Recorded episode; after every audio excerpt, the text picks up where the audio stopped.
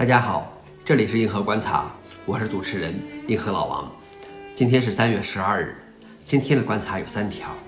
第一条，黑客入侵了数以千计的监控探头，特斯拉仓库也在裂。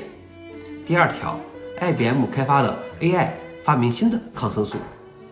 第三条，二零一七年的龙芯 2K 一千已获得了新的 Linux 内核补丁。下面是第一条，黑客入侵了。数以千计的监控探头，特斯拉仓库也在列。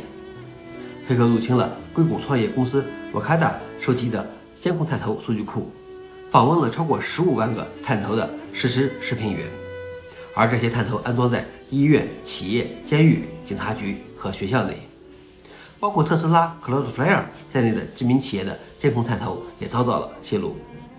黑客演示了特斯拉位于上海的仓库内的监控探头视频。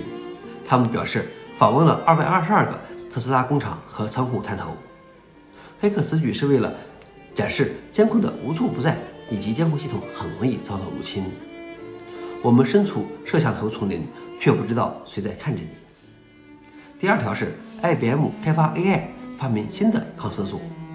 抗生素耐药的超级细菌需要新的抗生素来对抗，但开发它们需要时间。IBM 研究团队创建了一个人工智能系统，它在探索整个分子配置的可能性空间方面速度更快。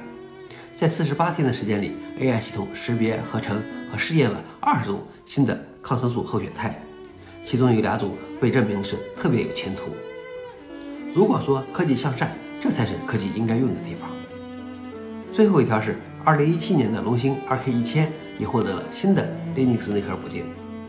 虽然已被更先进的龙芯三号所取代，但国产 MIPS 六四芯片制造商龙芯在二零一七年发布的 2K 一千芯片，还是于近日获得了最新的 Linux 内核补丁。在最新补丁中，为该芯片提供了基础支持，暂未包括 SMP 支持和其他外围设备的启用，以及引入了七百多行新的代码。